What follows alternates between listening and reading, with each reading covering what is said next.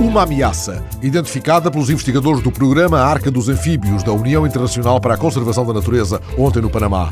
O aquecimento global, a poluição e um fungo que infeta as células na pele, tal como vem na edição online do Estado de São Paulo, são as principais ameaças a mais de metade das 6 mil espécies de anfíbios conhecidas. Entre 60% e 75% das rãs, sapos e salamandras correm o risco de extinção. O planeta, disse um investigador, nunca viu nada desta dimensão desde a extinção dos dinossauros uma imagem, a foto de Adolfo Soares passeando com o rei nos jardins de sua casa, quando em julho Juan Carlos o visitou para lhe entregar o Tuzão de Ouro.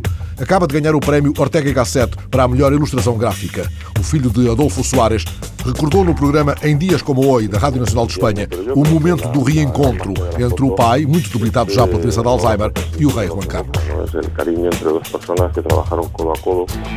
Um ultimato do governo do Sri Lanka e a resistência dos Tigres Tamil no que parece ser já a fase final da guerra. Um dos dirigentes dos Tigres reafirmou à correspondente do Figaro em Nova Delhi que a resistência não entrega as armas, mas os analistas pensam que eles apenas tentam ganhar tempo para a negociação. Entretanto, as autoridades de Colombo acusam a resistência tamil de impedir 50 mil civis de fugirem da zona de confrontos usando-os como escudos humanos.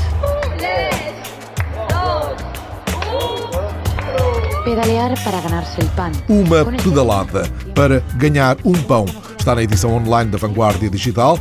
Ontem, em Barcelona, numa operação publicitária invulgar, as pessoas eram desafiadas a pedalar uma bicicleta ligada a uma máquina de onde saía um pão de forma assim que se atingissem 600 metros.